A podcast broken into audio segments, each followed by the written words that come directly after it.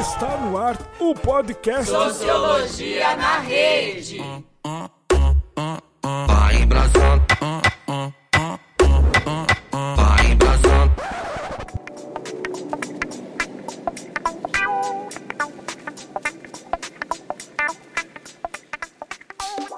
Oi, galera, tudo bem? Eu sou a Dani Lira, mestrando em Ciências Sociais da Unesp de Marília. E eu sou Isadora Coimbra, aluna do terceiro ano do ensino médio na Escola Estadual Baltazar de Godoy Moreira, da cidade de Marília. E no episódio de hoje do podcast Ciência na Rede, vamos falar sobre racismo no Brasil. Para isso, chamamos a professora Maria Valéria Barbosa, que atua na graduação e pós-graduação de Ciências Sociais da Unesp de Marília. A Valéria pesquisa vários temas e um deles está relacionado ao racismo presente na sociedade e na educação.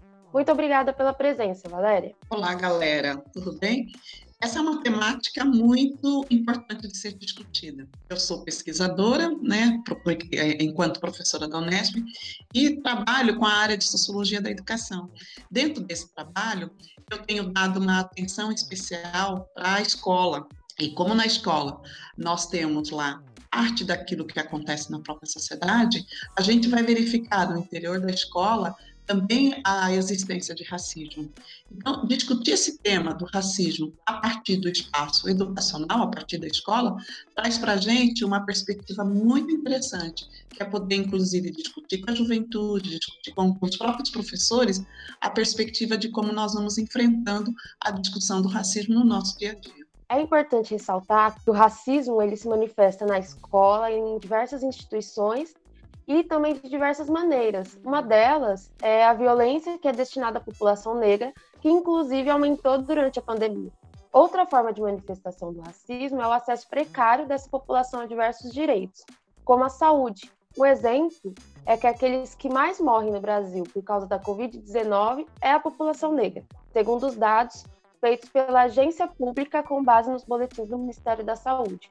Essa população também ocupa 75% da parte mais pobre da nossa sociedade, segundo o IBGE, Instituto Brasileiro de Geografia e Estatística. Apesar de tudo isso, ainda há quem negue a existência do racismo e não busque é, se informar sobre isso. Professora Valéria, na sua opinião, o que influencia essa constante negação do racismo aqui no Brasil?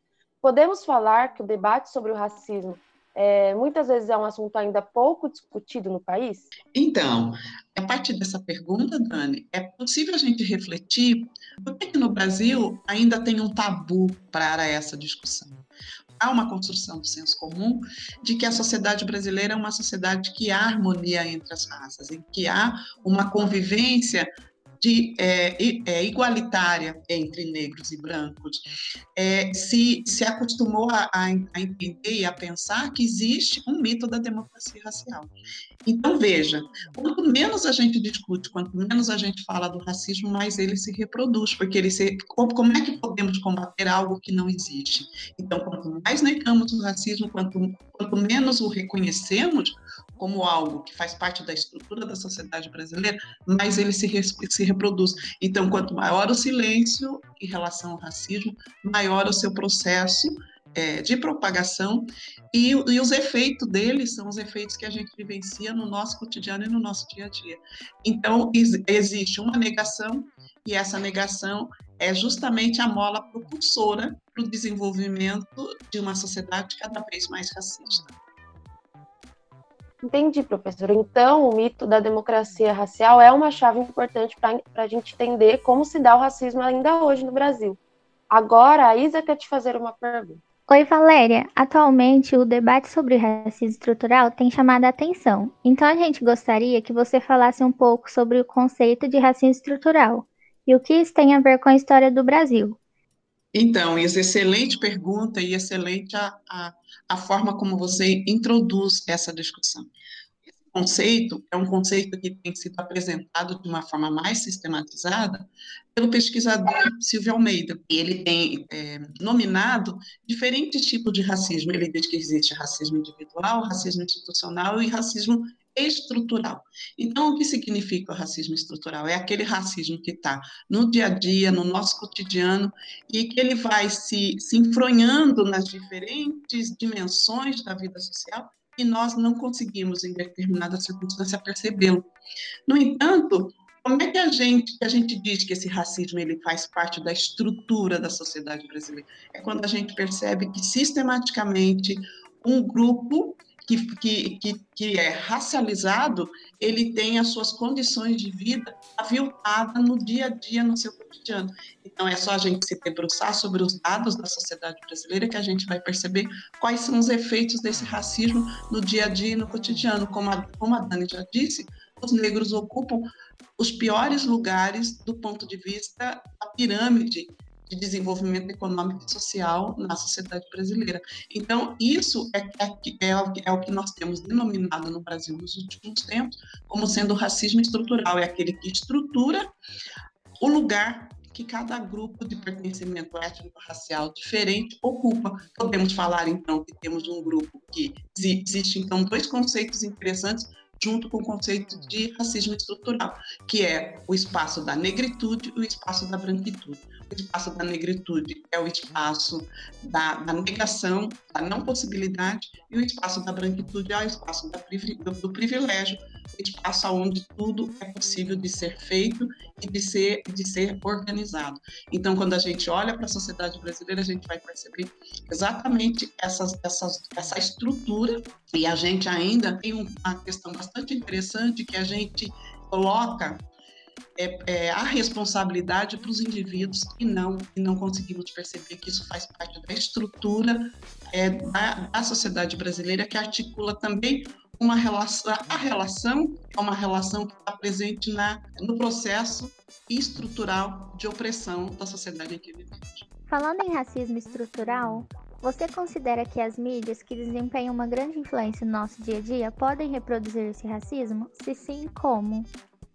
Eu acredito que sim, Isa. Por quê? Porque como a, a mídia é um espaço extremamente importante de construção da imagem da sociedade que vivemos, ela não consegue sair desse espaço, ela não consegue ter um papel protagonista de poder apresentar a sociedade brasileira para além da, dessa estrutura racista que acaba amarrando também a própria atuação da mídia na sociedade brasileira. Então, ao reproduzir a sociedade em que vivemos, ela reproduz também as, as estruturas de opressão, ela reproduz também o racismo em que vivemos.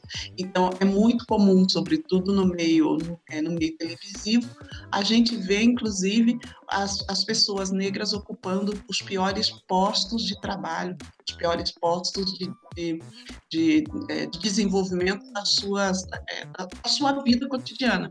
Então, a mídia, ao não ter um papel protagonista a pensar de que forma podemos superar a questão do racismo, reproduz integralmente as estruturas racistas da sociedade em que vivemos.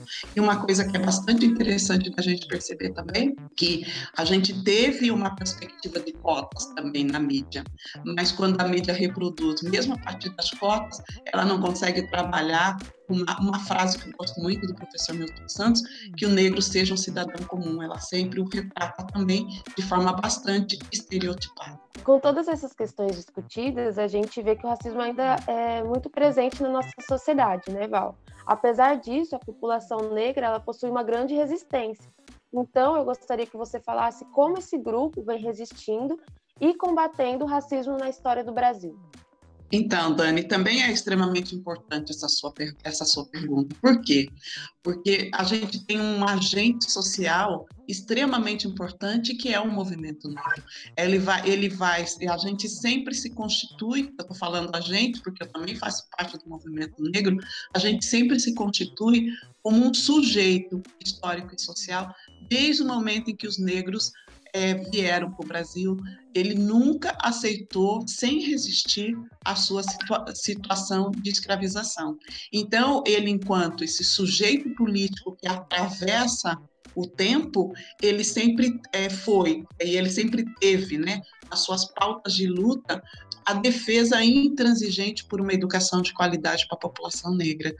E se a gente for perceber, em diferentes momentos históricos, tivemos movimentos negros extremamente importantes. Nesse momento, as conquistas que temos, sobretudo as conquistas das cotas nas as cotas raciais nas universidades públicas brasileiras é resultado dessa luta infindável da, do movimento negro, de, da sua militância, e podemos destacar assim, aqui também a própria aprovação da Lei 10.639, que traz para os currículos da educação básica brasileira o debate sobre a África, sobre o negro no Brasil e toda a contribuição teórica e, e de, de conquista que essa população sempre teve ao longo da história brasileira e ao longo da história do mundo.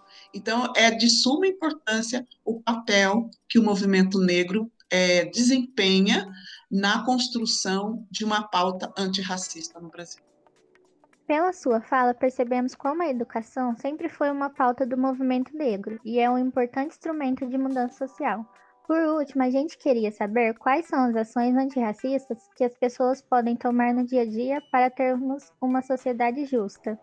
Então, essa pergunta também é extremamente interessante, né? A gente tem feito essa, estamos fazendo essa discussão e dizendo, não basta que eu não seja racista, é necessário que eu tenha uma, uma, uma ação antirracista.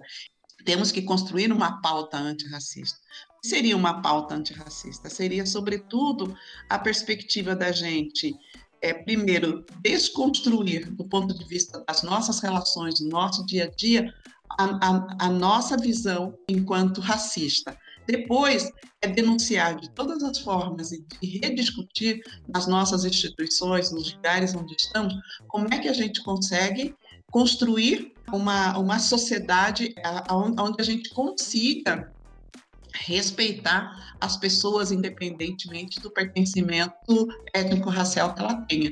Então, a gente pode rediscutir políticas públicas, políticas públicas, entre aspas, de inclusão, é, uma, uma educação de qualidade é uma pauta antirracista, a defesa de uma educação de qualidade, a defesa de uma, de uma política de moradia digna, uma política por uma saúde pública de de qualidade para todos também é uma, é uma, é uma pauta antirracista. Então, é acho que a gente pode olhar para essa perspectiva de uma pauta antirracista como uma pauta também em defesa pela equidade, pela igualdade, pela construção de uma sociedade justa na sociedade brasileira.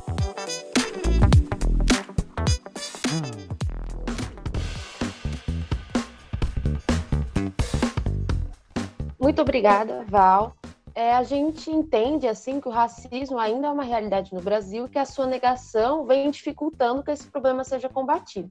Também é importante dizer como a população negra, como a professora Valéria citou, tem uma trajetória de muita luta, tendo diversas conquistas e resistindo social, cultural e politicamente. Ressaltamos como é necessário é, que todos se alinhem é, nessa luta antirracista, é, porque só assim a gente consegue uma sociedade justa.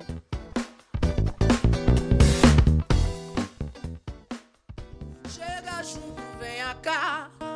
Você também pode lutar ei, e aprender a respeitar. Porque o povo preto veio para revolucionar. Não deixe calar a nossa voz, não. Não deixe calar a nossa A gente agradece a professora Valéria por ter aceitado participar do nosso podcast e a parabenizamos pela sua trajetória e contribuições na luta antirracista. Muito obrigada também a Isa pela dedicação e pesquisa, empenho e obrigada também ao Gabriel e Inês, editores de áudio e roteiro. Obrigada a quem ficou até aqui. Muito, muitos beijos e até a próxima. Nascem milhares dos nossos cada vez que um nosso cai.